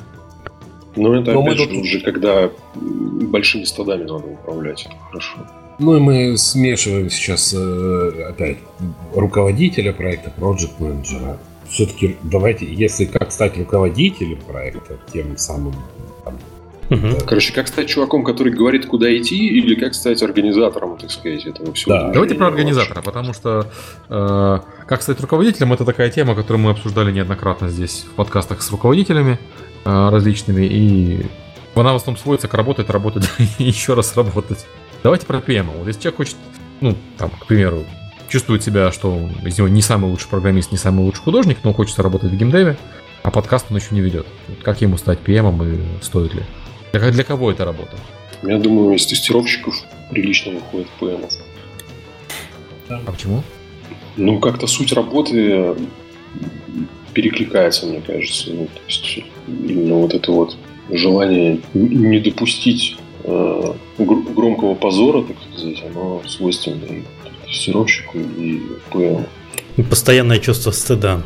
И в том числе понимание, ну, тестировщик же, он же должен э, с, со всеми членами команды, так сказать, общаться, э, понимать, где, где что смотреть, э, источник проблемы не в письмах выяснять, а там желательно там как-то на лету, вот, и все прочее. И продукт он знает, соответственно. Ну, то есть он понемножку от каждого члена команды имеет, и, скорее всего, это ему помогает. А, да, и он не авантюрист, как бы, в этом смысле. То есть, У нас обычно еще из тестировщиков геймдизайнеры вырастали. Тоже, да, вариант. То есть, грубо говоря, если ты хочешь дорасти до руководителя проектов, тебе проще пойти на должность, которая более-менее техническая есть программист, скорее всего, сможет быть э, руководителем, там, PM, может быть, еще программист, но вряд ли он, не знаю, захочет он менять свои любимые свои любимые, свое любимое кодирование на что-то С большой вероятностью программист захочет стать solution архитектором, угу. а потом стать уже менеджером ресурсным, так сказать, ну там, development директором каким-нибудь. Угу. А какой склад ума требуется? Вот как человеку, там, студент, например, сейчас, и он думает, э, не стоит ли ему попробовать себя пойти по пути PM. Вот. Какие черты у PM обычно сходятся у хороших PM? Ну, он не должен пугать людей тем, что у него изо рта вырывается, так сказать. Ну, это, наверное, для всех подходит, скорее всего. Вот. Вежливость, получается. Ну, вежливость такая, ну, как, как-то есть поганое сочетание коммуникационные навыки. Но это говорит о том, что ну, человеку его не должны избегать, пытаться не ходить с ним на обед там вместе и все прочее. Ну, то есть он как-то все-таки должен в социуме уживаться с людьми. Ну и определенная, мне кажется, доля, э, ну, тяга к какому-то порядку, э, структуризации чего бы то ни было, там, хаоса какого-то там и так далее. Угу. Вот. То есть, э, эди, это, господи, как синдром называется? Идиосинхразия? Да, да, да, да, вот он. Еще раз повтори, пожалуйста, я не расслышал. Идиосинхразия, ну, не в самой последней стадии, но, наверное, да, должна быть. У нас менеджер проекта говорит, что он способен довести себя до истерики в зеркале за 5 минут. Но на самом деле э, человек... Просто его протирая. Да, я хоть еще одно Как раз, наверное, лучше было здесь был, потому что я не продукт менеджер, но тем не менее скажу, что вот важно именно э, в этом всем важно смотреть, смотреть, слушать, подходить к людям, общаться как-то с ними, находить общий язык. Вот, то есть, наверное, это доста... в области геймдева должны все-таки присутствовать у человека энциклопедические буквально знания. Но это достигается опытом, конечно. Вот. Ну и э, метод, методологические, что называется. Правильно, чтобы э, направить, внедрить какие-то процессы, это все равно инициатива от э, project менеджера должна исходить. В общем, э, важное понятие, что в отличие там, от программистов, здесь э, навыки общения ключевые. Остальное не так важно. Я имею в виду, ну, программисты считают, что навыки общения не так важны. Главное, чтобы человек головой думал. Ну, общение и понимание происходящего. Что ПМ все-таки это человек, к которому все приходят и спрашивают, а когда? И каждый раз, когда он неправильно отвечает на этот вопрос, его вес падает. И потом он ну, либо меняет работу, либо его просто перестают в расчет брать. И поэтому там маятник еще есть такой, что ПМы, чтобы этого не происходило, чтобы вес их не падал, э, они начинают там в 2-3 раза сроки увеличивать на всякий случай, чтобы точно попасть там условно. Вот. Поэтому там вот этот вот баланс э, между безопасностью собственной, успехом, так сказать, э, этого процесса, который которым он управляет, и общением, вот там вот вечно вот эта э, коммуникация такая происходит. А, окей. Давайте поговорим про нашу вашу любимую тему. Это где брать людей, людей в проекты и как. И как заставить людей работать. Так и написано в плане. а мы, мы забыли еще сказать, что на самом деле, если не уверен, что тебе надо стать руководителем, то не надо. Потому ну, что так. это действительно большая такая головная боль, достаточно нервная работа. И если ты там работаешь, например, геймдизайнером, то это не пропорционально, например, с какими-то финансами, потому что часто эта работа такая 24 часа в сутки, 7 дней в неделю, по крайней мере, умственная. Поэтому надо хорошо себя осознавать. Не бояться брать ответственность за да. все происходящее вокруг. Ну, вообще, да, это тяжело морально. Часть себя все это пропускать. Да, надо быть достаточно устойчивым человеком психически и готовиться, если что, пить колеса. Вот тут, кстати... Но не те колеса, как геймдизайнера. Важно. Ну да, другие немного. Кстати, Рапол э, дополнил такой момент, мы его немножко пропустили, про оценку сроков. Вот э, ты сказал, что постоянно приходится накидывать, и потом это превращается в такой компромисс между накинуть или накинуть и прикрыть свою пятую точку, либо там как-то э, по-другому решать действия. У вас, ребят, Антон, Александр, как-нибудь есть что прокомментировать? Как вы оцениваете сроки? Какие хитрости применяете в этом процессе? Берем сроки у исполнителей.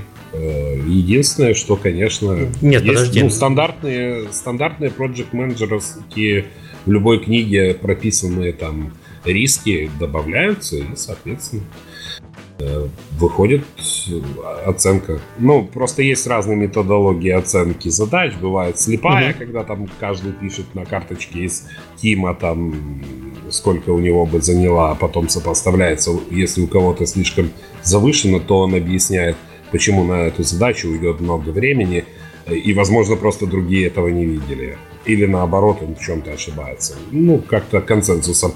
А бывает просто там, если простые какие-то наборы, то получают разработчик обычно. И если уже разработчик программистов или кто сказал, что он выполнит это за такое-то время, наверное, должен. Да, ну ПМ еще сводит просто разные все, ну, да, да, да. Да, да, да. Показания, так сказать, в одну какую-то табличку. Да. И да, он еще тоже, у него тоже есть доверие определенное к тем чувакам, которые ему сроки называют. Да, дальше это опыт работы с конкретной командой. Да, ты знаешь, кто как сможет оценивать свои силы. Да, э, на самом деле все сроки у нас тоже оценивают тоже исполнители, но обязательно э, к оценке каких-нибудь больших задач привлекаются и лиды в том числе, чтобы лучше просто понимать, сколько уйдет на ту или иную задачу. Опять же, если человек оценивает задачу слишком, так скажем, долго по времени, а есть подозрение, что так не должно быть, то, может быть, стоит вместе с лидом поискать другого исполнителя на конкретную задачу. То есть э, всегда у нас участвует несколько человек в оценке а, времени на исполнение. Я так понимаю, точность, я так понимаю, точность э, оценки сроков зависит от ну, прям пропорционально опыту э, PM, потому что если опытный PM там продолжает ошибаться, то что-то не так с этим человеком, наверное. Как уже там выше говорили, что ему, наверное, он будет портить себе репутацию, его, наверное, либо уволят, либо он сам поймет, что занимается немножко не тем. Смотри, по, по сути, PM а, организует людей, и он не может знать, сколько займет задачи, а он спрашивает про это программиста. И если у него да. постоянно ошибаются программисты, то, возможно, он неправильно спрашивает, надо использовать другую, другую методику. Ну, не, понимает, не, не принимает участие, э, не принимает риски во внимание, которые стоило бы принять. Это получается нет контакта с командой, что ли? Ну, в этом будет разбираться да. уже следующий ПМ, в чем причина. Ну да, я хотел сказать, что нет контакта с командой, наверное, как бы не будем так говорить, человек неорганизованный. Нет контакта с командой, наверное. Ну, там определенного уровня абстракции надо уметь достигать, чтобы эти все разрозненные э, Нет, хочется... прогнозы эти все складывать в какой-то общий с учетом того, кто там кто параллельно работает или последовательно. Ну, короче, достаточно очевидные вещи, но требующие определенного навыка тоже. Ну, вот хочется понять, в какой момент происходит просветление у человека, что он вот начинает э, верить э, в непогрешимость собственных э, оценок. То есть он там один... работать с конкретными людьми, скорее всего, потому что и, ну, и в те моменты, когда что-то получается или не получается. То есть он, скорее всего, сначала, и, тут мы представим ту ситуацию, которую мы, э, о которой мы говорили в начале подкаста, что человек приходит на новый проект, сначала он, наверное, будет ставить сроки осторожно, так, пристрелочно, а потом уже, чем больше он работает с командой, тем больше он понимает людей, он уже знает, что там программист Вася может э, примерно сделать эту задачу там за две недели. Но он все равно подойдет к Васе и спросит, ты сделаешь это там? За какой срок сделаешь? Он там говорит, две недели. Ага, хорошо, я запомнил это. А, Клевентина, менеджер запомнит. Да, Клевентина запомнит это. Вот, и, в следующий раз уже она, Клевентина, к тебе подойдет уже с каким-то определенным знанием по оценке твоих сроков. Все понятно. Окей, Еще хорошо. там вот то, что про, мы говорили про так называемую корпоративную культуру, это тоже очень сильно влияет, потому что если чувак, э, ну, если для него неправильно названный срок равен смерти социальной или физической, так сказать, да, то он, естественно, будет э, максимально обезопасен там, себя. Вот. Если же более, так сказать, э, структура, не знаю, ну, не карающая, так сказать, да, в компании, то, естественно, mm-hmm. он и скорее и научится быстрее, ну и в меньшем стрессе будет пребывать просто, так сказать, и других стрессировать меньше будет. Ну, карающая структура это вообще зло большое. Но тем не менее она достаточно часто встречается ну, не все понимают, что это на самом деле прямая потеря денег и времени. Да, по поводу там карающих структур, это, собственно, общеизвестный э, признак, э, особенно в индустриях, связанных э, с экспериментами угу. и с нововведениями вроде нашей. Обычно выгоднее дать экспериментировать и провалиться, чем наказывать за то, что человек экспериментировал и провалился, и с таким образом предотвращать эксперименты, которые обернутся удачными. Ну, это на прототипировании, например, очень ну, хорошо. Ну, понятно, что нужно давать э, экспериментировать на там, где у тебя риски э, минимальные. Да, в этом ключе еще же есть эти всякие прекрасные опыты, по которым там мультики сняты в Spotify, видели все, наверное. Про то, что там у ребят раз сколько-то там, типа, я не помню, раз в два месяца у них есть хак Wix, э, и вот они переключаются со своих задач, сами себе придумывают какие-то задачи, связанные, или связанные там, условно, uh-huh. с основной своей там, этой историей, переключаются на них, так сказать, могут роли менять, там, допустим, и так далее. Ну, там, тестировщик, который учит, учит JavaScript, например, может стать там, JS на это время, там, и так далее. Вот, типа, чтобы и пар выпустить, и, и так далее. Ну, то есть, там еще целая целый пласт всяких вещей, которые можно делать с людьми, скажем так. Ну, то есть из раздела тимбилдинга получается? Что говоришь? Из раздела тимбилдинга? Да это скорее... Управление ресур... человеческими ресурсами, в смысле. Ну, это что-то чата, такое. Да. Но это, это больше борьба с профессиональным кретинизмом. Окей. У нас есть такое понятие, как э, Creative Friday. По пятницам. Ну, правда, пока что в плане эксперимента в рамках проекта, но каждый может продвигать и собрать э, для какой-то своей идеи и фичи вокруг себя заинтересованных граждан и реализовать. Так бывает, отвлекаемся. Угу. Это в тему просто. Давайте Окей, да. к тому, где брать людей. Да, про работу с людьми.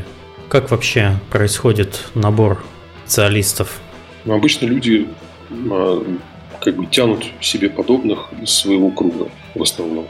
Это всегда заметно по быстро выросшим компаниям, там вплоть до того, что бывает, что типажи даже физиологические и поведенческие людей э, в зависимости от отдела повторяются. Ну, то есть, условно, что чувак, который на старте э, был руководителем, там, может быть, единственным сотрудником какого-то направления – при быстром росте набирал людей, и там реально его некоторые, ну, большинство его сотрудников, его нового выросшего подразделения даже не похожи внешне были. Ну, как в Китае, наверное, удобно вообще. Там вообще, особенно так называемые... Вот почему в Китае огромные компании. Там очень просто подбирать. Да, и это влечет за собой определенную, так сказать... А, да, еще есть, опять же, момент про то, что ну, ты, скорее всего, какого бы высокого себе мнения не было, ты, наверное, выше своей планки не прыгнешь. Будешь стараться не нанимать человека, который похож на того, который там условно встанет на твое место. Ну, как правило, ну, даже на подсознательном, наверное, уровне. Либо ты его не поймешь, тебе будет казаться, что он заносчик, там все знают, он все очень. Вот. А, и частные случаи там про суперхантинг какой-то целенаправленный тоже в медицине известны такие вещи. Вот, когда конкретного человека с именем и фамилией хотят там какую-то роль там и все прочее. Интересно. А еще хочется пожаловаться в очередной раз на то, что аутсорс и спортинг, короче, индустрии, вот это вот все. Ну, расскажи. Я думаю, для Минска актуально, на самом деле. Ну, тема. про это вот из, из той оперы, что в, не, в некоторых, так сказать, государствах бывшего появились там города, в которых там компании, занимающиеся разработкой ПО, насчитывают там десятки тысяч сотрудников, да, например, вот, и они, некоторые из них там э, пытаются на всякие IPO выходить или еще там всякие э, делать вещи, и им там, допустим, для оценки компании нужно определенный headcount, ну, поголовье людей иметь, потому что у них там оценивается там один человек умножить на 30 центов. Вот. А, и они, так сказать, увеличивают эти самые свои ряды, набирают людей, ну, то есть это смешно, ну, тут шутят, как бы, что в белорусских технических вузах э, первокурсники, как, как от военкомата, там, от ЕПАМа бегают, это Потому что невозможно уже. Ну, ты просто будешь идти по улице, окажешься джуниором PHP-разработчиком в ЕПАМе, и все. А потом же ты же там работаешь. автозаки ездят. Да. PHP-заки. В ночные клубы. А потом ты там какое-то время проработал, и тебе же нужно как-то повышать грейд, ты становишься медом, а, Может, вытрезвитель потом... лучше. А потом ты, не дай бог, еще solution архитектором там же стал, ну, там лет через сколько, junior solution архитектором, через пять лет. Вот. А потом ты уже оттуда ушел, и тебя взяли solution архитектором в приличную, ну, как бы, ну, там, допустим, в другую сферу, там, да, или в другую компанию. Вот. А бэкграунд у тебя вот этого человека, которого похитили инопланетяне на первом курсе, так сказать, который не сказать, чтобы сильно большим опытом обладает, а он просто перекладывал из одного списка тасков в другой там эти вот вещи. Вот. И это сильно размывает э, общий, так сказать, этот э, градус э, способности э, отдельно взятого там, ну не отдельно взятого, а среднего разработчика выполнять какие-то задачи самостоятельно. Да, широкого круга. То есть они становятся исполнителями, маленькими винтиками такими в большом процессе, и они чуть, чуть влево, чуть вправо, они уже не способны ничего делать. Да, и не хотят, ну потому что а зачем? Когда можно в задаче прочитать, ну то есть переписывать код из задачи, потому что тебе там бизнес ну или там системная аналитика mm-hmm. написал, какой код надо писать, и ты его из задачи переписываешь просто в другое окно. Своими словами хотя бы. Я, извините, это была шутка про студентов. Не, ну сейчас же большая проблема в, э, в среде кодинга в том, что люди свой код уже редко пишут, они используют э, готовые примеры из Гугла, которые нашли. Знаешь, я, я бы сказал, что это не прям большая проблема. На самом деле большая проблема в том, что вообще возникает необходимость писать такой код, который можно из Гугла. Но тут же такой момент тоже. У нас стоит забывать, что несмотря на то, что мы такие, ну, скажем так, инноваторами себя считаем, у нас же все равно а, прикладное программирование, это как вот прикладная наука, да, которая, ну, то есть у нас не, ну, не, не фундаментальные как бы, исследования здесь проводятся в области а, каких-то языков программирования и так далее. Мы решаем задачи, которые, как правило, уже решены кем-то до этого, но только у нас там специфика своя, там, связанная с э, операционной деятельностью компании там, или какими-то особенностями рыночными. Мы реюзом занимаемся каких-то решений уже существующих.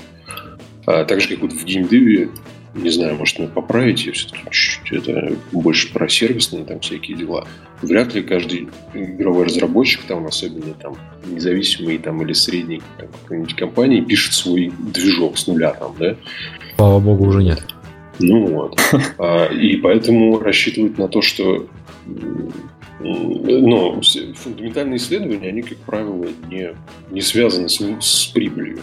Вот. То есть нельзя рассчитывать на то, что чувак сделает прорывное там открытие, которое тут же вернется. Затраты на него будут большие, непонятно пока зачем. Через 20 лет только вспомнят, скажут спасибо, там выдадут премию посмертно. Ну, вот. А людям конкретно сегодня нужно задачи решать и так далее. Окей. Okay. А про мотивацию, что можно сказать? Как в команде вообще правильно мотивировать? По матери или по, по, там, по бабушке? Ну, удивительно, большинство людей работают за деньги. Ну, хорошо. Но мы же из геймдева, мы же знаем ну про эту самую большую проблему геймдева, да, что много людей э, изначально мотивированы тем, что они хотят работать, э, делать игру мечты, и можно платить меньше денег. Я причем без шуток, вот параллельно с опросом, который я проводил по зарплатам в геймдеве, э, до Org.ua, это DOU.ua, украинский э, ресурс разработчиков, который занимается в основном э, для программистов в основном, веб-девелопмент и смежные отрасли, они проводили свой опрос по зарплатам. И я посмотрел их зарплаты и зарплаты геймдева, и по медиане они выше. Местами там на, на нормально так выше, на 30-50%. Понятно, что некоторые специальности там неприменимы, некоторые специальности здесь неприменимы, но много пересечений и э, э, прям четко видно, что люди, которые хотят в геймдев, чтобы интересная работа и так далее, они, в принципе, там получают чуть меньше денег, чем люди, которые готовы э, в софт. И я понимаю, что в софт тоже писать интересно на самом деле.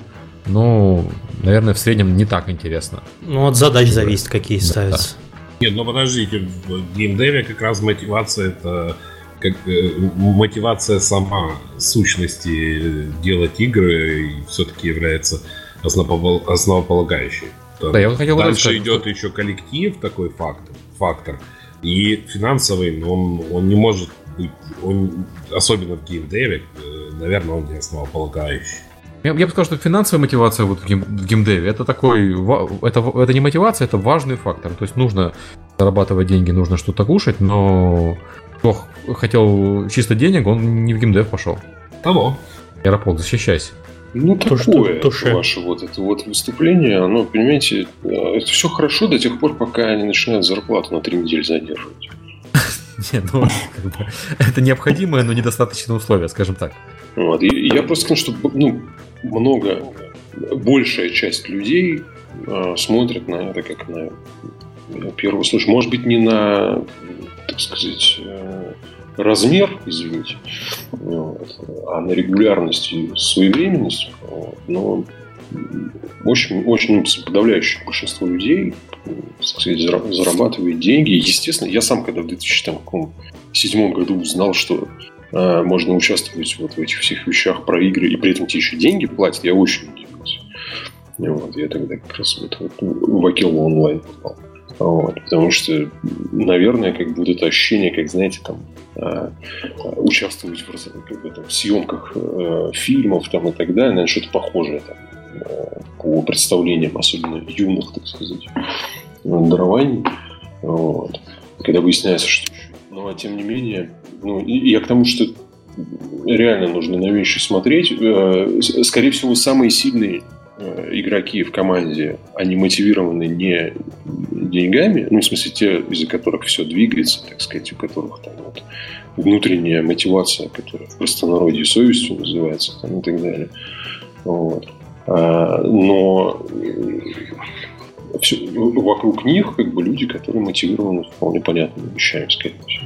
Ну вот я думаю, что это не обязательно, даже если брать вот исследование, про которое Сергей говорил, то, что в среднем медиана по зарплате выше э, не в геймдеве, то как раз-таки можно сделать вывод, что в геймдеве большая часть людей э, ходит на работу как раз-таки не потому, что они могут там больше получать, а им просто комфортнее работать. А, грубо говоря, сам процесс веселее и, и результат более осязаемый. Но ну, геймдев, согласитесь, более демократичным в плане допущения в свои ряды, так сказать, э, да ладно, ну, смысле, запрос, как попасть в геймдев, до сих пор э, постоянно пишут. Недели не прошло, чтобы мне не написали хотя бы одно письмо, как попасть в геймдев. Здравствуйте, я студент. Вашу статью, естественно, не читал. Вот как попасть в геймдев? И книгу не скачал. Книгу-то, наверное, рано. Сначала надо прочитать статью про то, как попасть в геймдев, а потом уже задавать вопросы. Ну, Сергей, ты, наверное, хороший человек. Он пишет развернутый ответ на две я, страницы. Я ссылку даю. Ты жесток. Я для того статью писал, чтобы ссылку давать, я ленивый. Да, я помню. Окей, хорошо, то есть с мотивацией у нас все в порядке. То есть не надо предлагать никаких дополнительных усилий, э, частые корпоративы, ну, прочее, прочее. Конечно же, надо усилия, ну, даже не корпоративы, а ну, что-то такое, знаете, заинтересовать людей. То есть люди должны быть заинтересованы. Э, это может быть не корпоратив в чистом виде, как раз это более такие, знаете, протокольные вещи, а ну, я же говорю, это интерперсональное скорее отношение что-то. Короче, вот, с людьми человек нужно просто пить, пойти, не обязательно на корпоратив. Выпить пиво э, там, угу. по пятницам вечером с, с компанией этих людей. И это уже, да, это тоже драйвер такой. Тут даже вопрос, наверное, не столько мероприятий вне работы, а просто самой культуры, опять же. Да. Э, то есть нужно работать именно над тем, как люди, люди взаимодействуют и внутри проекта, чтобы э, команда была, была более дружная, и э, чтобы жизнь, так скажем, на самом рабочем месте э, заставляла человека хотеть туда пойти с утра. Да, это в том числе и эти, сейчас мы, конечно, коснемся там плюшек внутренних, но вот если есть такая еще позиция в некоторых компаниях, как HR внутренний, да, если внутренний э, HR, который отвечает за сотрудников, да, не, не только там PM или еще кто-то, а, а вот, э, который устраивает там комфорт и так далее, если они то также тащатся там от своей работы и работы в этой компании, но это я уже по своему опыту говорю, тем более, то есть людям комфортно от этого. То есть он, он с радостью делает для людей комфортные условия какие-то, обеспечивает и так далее. Когда это делается на позитиве, это всегда чувствуется. Ну да, это суть э, об общей атмосфере речь идет, конечно. Окей. Okay. Так, дальше у нас... А, та-та-та-та-та. Методики управления проектами, мы немножко про них проходили вкратце, но давайте поговорим про, вот, про фреймворки, про Agile, всем любимые и так далее. Как вообще происходит управление? Через что? Тут к нему еще немножко инструментарий так боком под, подходит. Я считаю, извините, что э, процесс, ну, вот эти вот все фреймворки и процессы, это рефлексия, это ну, защитная реакция живого организма на обстоятельства. Э, соответственно, если ты хочешь выжить, ну, в смысле остаться на этой работе, то ты придумаешь, как организовать процесс э, так, чтобы тебя не грохнуло. Вот. Но если не хочешь, то, соответственно, не это самое, ну, не останешься. Нет, поэтому, а, а какие а, именно просто в, чи, в чистом виде нигде ничего не применяется, всем известно. Какие-то элементы, либо в зависимости от людей, либо в зависимости от задач, а, включаются в гибридную схему, так сказать, управления процессом. Поэтому э, и, ну, обязательно, в принципе, конечно, можно поучаствовать в холиваре там, между Agile там, и Waterfall, особенно на форуме где-нибудь там, на вражеском желательно. Вот. А так в целом, как бы, ну, если исходя из ресурсов людей, там, так сказать, сроков и всего прочего, выбирается любая конфигурация, которая решит задачу поставить. Хорошо, ну, как ее выбирать? Ну, для этого нужно знать, с кем ты работаешь, что за люди у тебя, так сказать, и так далее. Вот есть какие-то там, если у меня люди зануды, то берем uh, Agile. Если люди какие? Ну, я говорю, к примеру, если люди зануды, берем Agile. Нет, тогда Waterfall железно. Есть такой подход. Я вот это и хотел добиться. Ну, просто Agile всегда в плохом смысле воспринимается. Э, ну, опять же, в чистом виде. Потому что с точки зрения э, э, менеджера, ответственного за какие-то сроки, он всегда звучит очень смутно. Потому что первое, о чем начинают рассказывать люди, о том, что мы вот будем вот это вот learn fast и так далее, fail fast, пока не получится. А когда получится, они не говорят. Поэтому, а Waterfall, он всегда говорит, он не говорит, что получится, но говорит, когда получится. Вот. Поэтому как бы всегда вот на этих весах э, принимаются какие-то там те, нюансы. Да, в геймдеве обычно это все смесь одного со вторым. Классики нету и быть не может. Единственное, что э, все придумано, как, что называется, до нас садится там выдумывать особо сложно, но просто применимо к конкретной команде, к конкретному размеру проекта, да, выбирается баланс в ту или другую сторону. Возможно, на периоде разработки активной, там, актив, активного девелопмента можно уходить больше в, в agile, да, а то, что говорится, что прогнозирование слабое, то когда, конечно, проект live уже ну, и должны быть э, некие регулярные его тактовые апдейты, то нельзя такое, можно пытаться, что вот в такую дату какие фичи будут закомпличены, такие мы отправим. Но, как правило, в комплексных проектах, естественно, что все взаимосвязано, и так не получится. И тогда вступают вот эти вот методы планирования, без которых никуда не уйдешь. Э, надо планировать э, проект для апдейта. Вот апдейт у нас будет примерно тогда-то, и надо под него идти и делать. Ну, в сильно таких огромных компаниях апдейты распланированы там на два года вперед по датам, а заканчивают их делать строго за два месяца до того апдейта. Но это тоже такой себе путь, потому что надо, э, это все зависит от игроков, каждый апдейт приносит новые, новое видение, чего надо добавить, поправить, поэтому так не получается. Вот. Так что тут, тут надо делить жизнь до и после релиза. Окей. Антон? Нет, немножко Что потерял. можно добавить? Да. Да, да, да. Не а... теряйся, пожалуйста. Уже скоро конец, скоро мы тебя отпустим живым. Нет, нет, не в прямом смысле. Ладно. А, тут э, в целом я считаю, что не может быть какой-то одной навязанной методики а, на проекте. Это все должно как-то эволюционно а, появляться в компании, на конкретном проекте, в зависимости от того, какие люди а, работают. Кому-то нужно четко говорить, что и когда сделать. А с какими-то людьми, наоборот, нужно больше обсуждать те или иные вопросы, и с ними, наоборот, удобнее к какому-то решению приходить в процессе взаимодействия. Поэтому нет, как правильно Александр говорил, какого-то, и да и вообще все здесь говорили, что какой-то одной правильной методики. А, опять же, все зависит от того, что мы хотим добиться и каким сроком. А, ну, например, мы практикуем такое, что а, у нас распланированы а, даты апдейтов для проекта, мы заранее знаем, какие фичи и когда должны быть готовы, но сами эти фичи мы как раз вырабатываем больше вот именно как сказать, с помощью agile. То есть э, заранее мы э, как ставим какую-то проблему, решаем ее, э, параллельно готовим какие-то еще апдейты, для которых мы проблемы решили раньше. Вот. И получается комбинируем а, две методики в процессе разработки. Окей. Okay. Серега уже с тобой. Да, синхронно. Да. Синхронно. Про, про инструментарий. Чем пользуется руководитель проектов, кроме, не знаю, кроме Веры компьютера. Ну, кроме джиры? Да. Сейчас на святое вообще. Не, ну, кроме. Не значит, что ей не пользуются.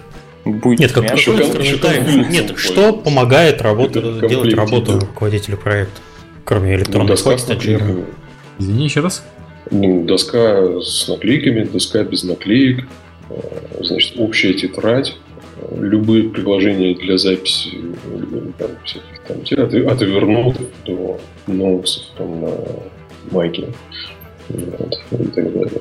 Ну и Jira в итоге. Все равно, все равно все к Jira возвращается всегда, по-моему. Ну, по-моему, вот, по крайней мере. То есть тут альтернатив, считай, вообще никак. Ну, вот ну есть такие нас... более хипстерские там истории, но они, если у тебя ком- команда, я думаю, там за 50 человек, то уже они перестают работать. То есть в маленькой команде можно работать с чем? Да, можно Teamwork использовать, там или Trello, прости господи, там еще что-нибудь. Ребят, есть что добавить?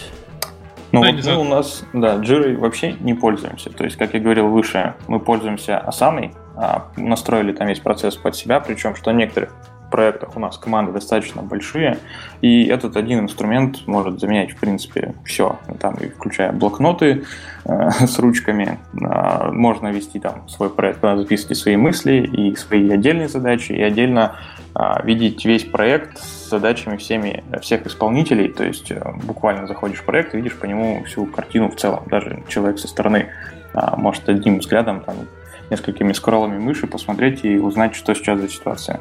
А, а очень всем советую. Похоже, э, Facebook, по-моему, их купил даже или нет? Нет, она сейчас не очень на Facebook похожа, а Сана даже не знаю, как Ну там лента, вот это вот все, профили.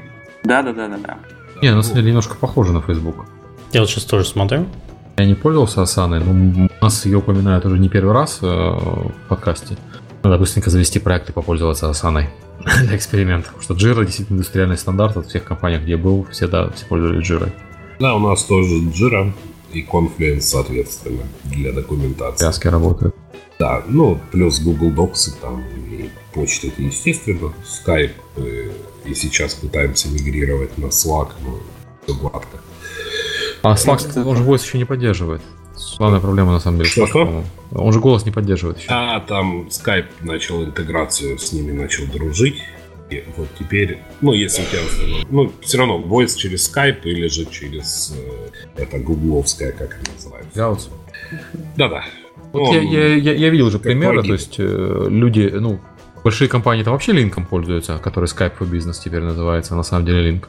Да. Вот, а Hangouts я видел попытки перейти на Hangouts, но это именно попытки перейти на Hangouts, связки вот Google Docs, э, Google Sheets, все такое. Да, но они катастрофичные. Э, Hangouts, ровно, ну, правда, Slack я сейчас не так давно мы с ним смотрим, в нем очень всего много полезного, и там, что программиста нравится, что куски кода хорошо вставляются правильно, и э, артистам, что и картинки, и все шикарно и прекрасно, но клиенты пока оставляют желать лучшего. Я, например, пока там эти уведомления замечу, что что-то кто-то мне написал. Э, когда у меня там 18 оранжевых окон скайпа, там, например, кто-то пишет, это я могу увидеть. Когда еще там маленькая точечка слака. Ну, а продюсерам-то сложно, поскольку с внешними-то тоже партнерами мы работаем, то корпоративным только мессенджером каким-то кастомным не удастся воспользоваться, надо комбинировать обязательно и тот, и другой, и третий. И это беда. Забавная история, на самом деле. Все, кого, с кем я общался, все ждут, не дождутся, когда же кто-нибудь придет и скайп убьет. Ну, пока все остальные только хуже. Да, тоже. нам тут недалеко в Таллине офисы, там, в принципе, пару километров, все никак не соберемся. Сходить. Окей. А, еще интересные инструменты есть, ну, кроме там очевидных и Asana, и Slack? Bootcamp какой-нибудь. Ну, понятно, что он вряд ли у нас, э, вряд ли используется в нашем в наших пенатах. Я бы искам пробовал для всяких домашних проектов. Basecamp, извини, да, да. Он не выдерживает. В общем, если там у тебя пять человек хотя бы активно чем-то занимаются. Ну, я не знаю, либо по нему нужно университет там заканчивать диплом получать, чтобы правильно им пользоваться. Вот. Вообще он похож просто на э, «Я плакал с хорошим дизайном», когда им пользоваться начинал. Я знаю ребят, которые пользовались. Basecamp, но там изначально было там полтора человека, и Э, на тот момент не было ничего. Слака не было, там, Саны не было. Ну, я думаю, для маленьких команд, прям для микрокоманд, он, наверное, неплохо. Платный, на самом деле. Микрокоманд okay. обычно можно для какими-то обойтись. Все, как и говори в микрофон, ты, видимо, Но еще надо не забывать об инструментах, что есть система контроля версий, но это уже более глубокая, но она все равно применяется общ... Ну, в целом и общем командой. Да, ну, вот у нас когда-то был SVM, сейчас в определенный момент мы мужественно мигрировали на гид, и сейчас вот там есть такая штука. Ну, как это важный элемент, я считаю. Да, на, на гиты я то, то, тоже замечал, что многие переходят с SVN. Я не программист, я не понимаю разницы. Но... Да, но он там просто в том, что... Ну, на самом деле, у нас аудитория большая, кто понимает, тот понимает. Но у нас еще интегрировано, что каждый комит э, соответствующий таск э, автоматически отмечается, что вот в этом таске закомичена такая-то штука. Вот. И когда ты заходишь в Jira, ты видишь, что, во-первых, комментарии, во-вторых, какие комиты были по этой задаче. Удобно. Ну, просто гитом в последние годы стали больше пользоваться людей для собственных маленьких личных проектов, и найти человека, который бы умел им уже пользоваться, гораздо проще, чем обучать его работать с SVN. Это уже такое. У нас как-то наоборот было все да. SVN. Да, ну, как изначально со SVN, на самом деле. Я, я тоже помню, в Гиндее, когда я пришел, все пользуются SVN, а сейчас чем дальше, тем больше все на гид перешли. В SVN, наоборот, как-то порог входа легче там. Меньше действий надо. В гите всю веточную систему нужно понимать сначала. Ну, людям кон- ну, вот этот контроль больше и нравится, чем... Ладно, это такой довольно странный вопрос. Я, я не могу продолжать дискуссию, потому что я сам лично не пользовался гитом. Это все, что я слышал. Я бы хотел еще обсудить такой вопрос, как э, про внедрение идей в проект, потому что все мы знаем, что разработка игр это не какой-то статический конь в вакуум, когда тебе нужно решить одну бизнес-задачу, отдать, эту, отдать этот программный продукт заказчику и нехай там с ним дальше он мучается. Как написал в техническом задании, так и хорошо. А при разработке игр постоянно возникают э, новые идеи, они выходят из прототипов. Это вот у нас был недавно подкаст про то, что э, все идеи там мы разбиваем на определенные маленькие под идеи, выделяем в прототип. Если прототип работает, внедряем в проект. Как вообще вот э, в отлаженный рабочий процесс, когда ты знаешь, откуда бежать от точки А до точки Б, появляется какое-то ответвление, тебе нужно сделать еще забежать на точку С, а потом вернуться к текущему бегу. И если это говорится про разработку какого-нибудь проекта, скажем, там онлайнового или э, который уже запущен, э, проект на развитие и поддержке, то как вообще внедряется идея от игроков и какой приоритет им назначается? Как вообще с этим происходит все безобразие? Ребята? Ну, я могу в- сказать, Вопрос понятен нас, примерно? Ну, если мы, да, ты просто не уточнил, что в конце в самом только уточнил, что идеи от игроков. Ну, это, это как частный случай, потому что идеи возникают везде, в процессе разработки идеи от команды от руководства. Могут. Да, от руководства. проблема, что идей так много, что как бы реализовать их бы. Вот, хорошо. Как вы э, считаете, достойна ли идея внедрения, если достойна, то какой ее приоритет мы Недавно это мы сдел... провели э, такое планирование, ну, поскольку проект уже запущен, повторюсь, давно, угу. мы провели такую штуку, что вот у нас начинается новый год 2016, нам надо, соответственно, существовать на рынке, конкурировать активно и, соответственно, расти, расти по доходности и так далее. И составили вообще, взяли и попросили там геймдизайнеров и составили список вообще всех этих э, предложений, таких более-менее весомых, которые и команда предлагала, и игроки предлагали, ну и у нас там у креативного директора, у меня там рождались и, в общем, все. Получилось вот 45... креативного так... директора больше всего идей, я Конечно. знаю. Ну, за это деньги платят. Конечно. Ну, Он думает, что у нас их еще за... не один, поэтому там в общем, получился такой список 45 штук. Отлично. И сели мы вот как раз сперва геймдизайн составом, там дизайнеры креативные, как раз директора, продюсеры и так далее. И каждую из них э, консенсусом, обсуждением э, оценили по пятибалльной шкале по следующим трем параметрам.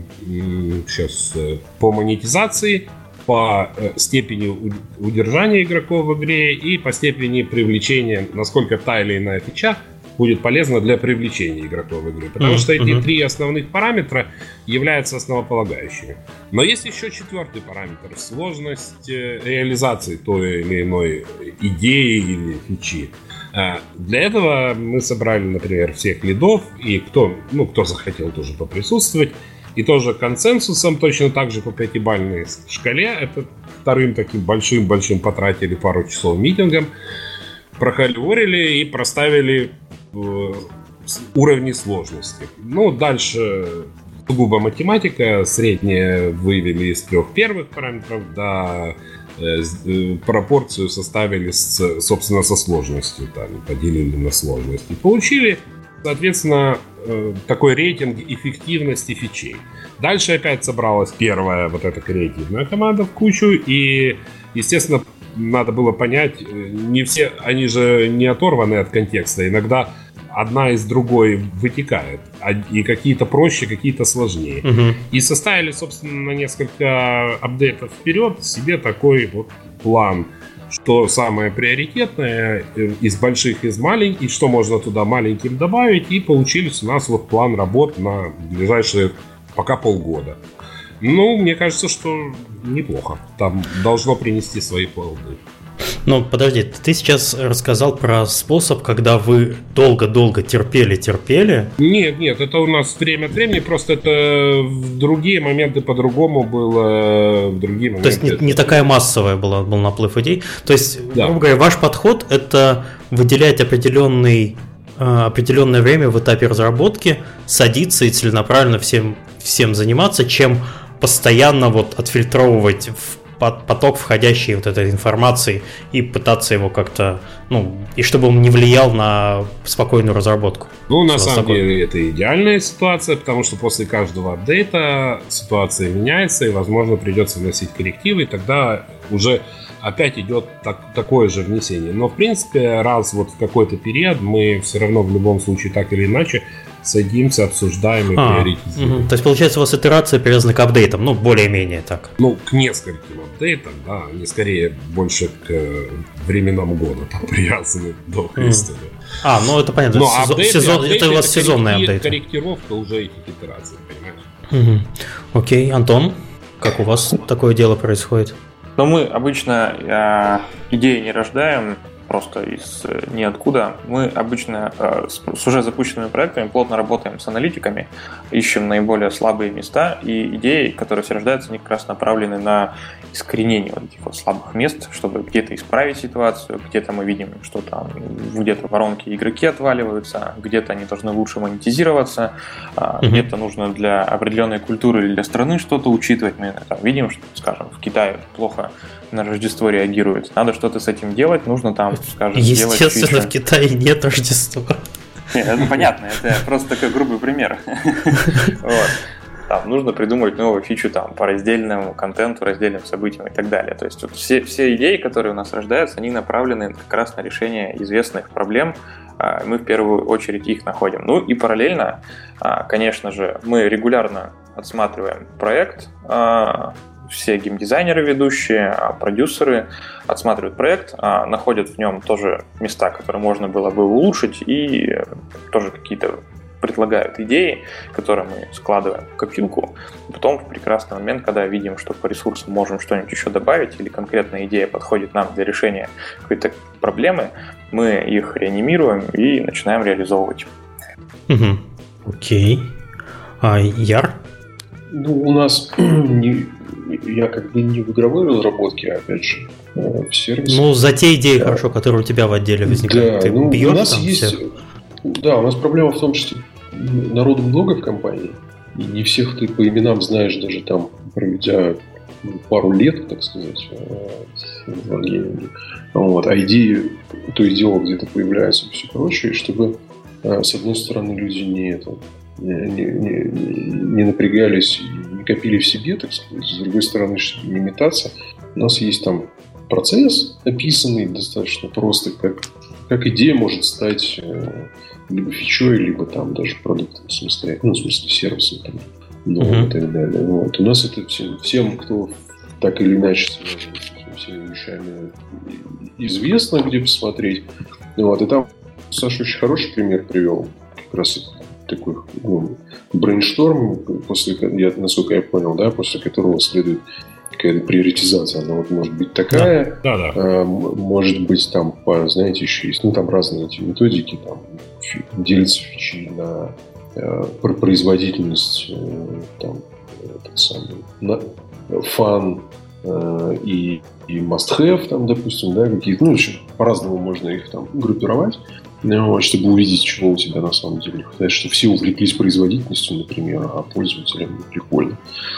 Mm-hmm. А, но, тем не менее, у нас, короче, такая история. Мы требуем от человека любого, в том числе от себя самого, чтобы, чтобы человек мог внятно сформулировать там одностраничный документ, который описывает в свободной форме, что он вообще хочет сказать, для чего это, и, так сказать, э, на что это может повлиять. Вот. Если он это в состоянии сделать, на этом этапе 90% идей заканчивается, как правило. Вот. Потому что когда нужно взять и сформулировать это, такой барьер достаточно приличный. Потом на втором этапе человеку нужно найти единомышленников, которых не начальник ему дал, а которых он сам заинтересует, экспертов, там, допустим, в определенных областях. Там, не знаю, допустим, нужны чуваки из контентного отдела, э, инженер, и там кто-нибудь еще, я не знаю, фронтендер какой-нибудь. Вот.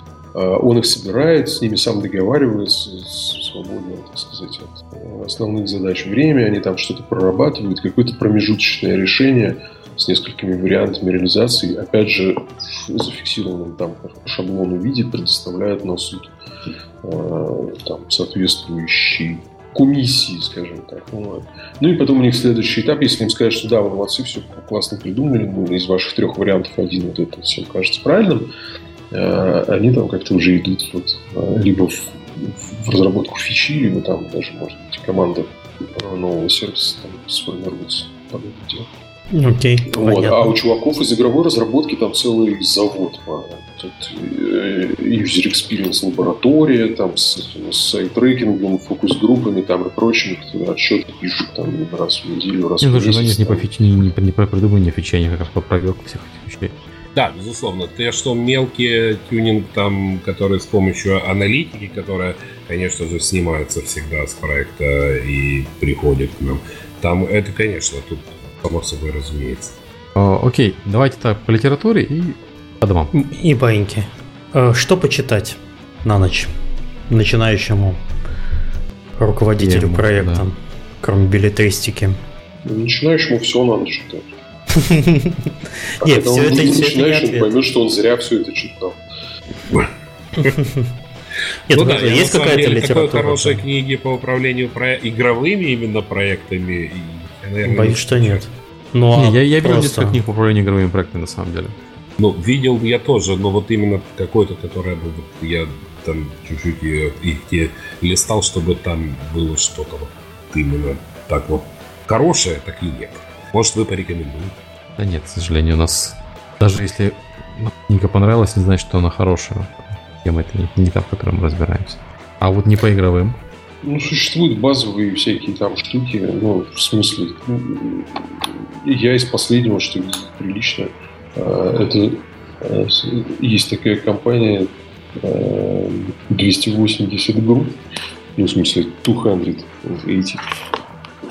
Это чуваки там бывшие мастодонты там из э, звать там, Adobe, там, вот этих вот всяких вещей, чуваки, ну, им там 50 и больше лет, ну, то такие, которые поуправляли там этими фотошопами там, и прочими штуками мощными. Вот, они объединились в такую э, в тусовку тренеров, и они периодически выпускают в том числе с, с, в свободном доступе вещи. И там э, хорошо тем, что такой близкий к академическому стилю изложения, без вот этого бизнеса в стиле фанка, короче, там и то, что э, шаманства всякого. Вот. И там агрегированные знания, то есть они за тебя все книжки прочитали и нормально изложили, что тебе на самом деле надо было запомнить. Вот. Это из того, что вот я сразу вспоминаю. А остальное пойдет. Ладно, окей. Ну, Эй, на, да. Наверное, на самом деле тогда все на сегодня. Да. Мы ну, пообщались так. почти два часа. Спасибо гостям, что пришли. Э, напоминаю, что у нас на следующей неделе маленькие перестановки. Подкаст точно будет не в четверг. Следите за твиттером подкаста и анонсами в блоге Сергея. Заранее мы предупредим.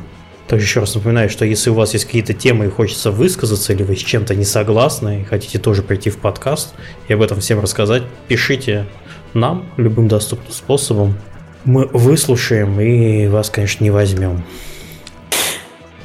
Шучу. Ладно. Спасибо всем, спасибо гостям. Надеюсь, после этого прослушивания этого подкаста вам стало гораздо меньше понятно, что такое управление проектом, потому что тема довольно обширная. Да, это было мало времени. Да, тут надо, тут надо садиться и вот брейнштормить, как вот вы делаете часами. Было очень приятно познакомиться, ребят. Всем спасибо, всем пока. Да, спасибо. Спасибо, спасибо что позвали. Спасибо, пока. Всем счастливо.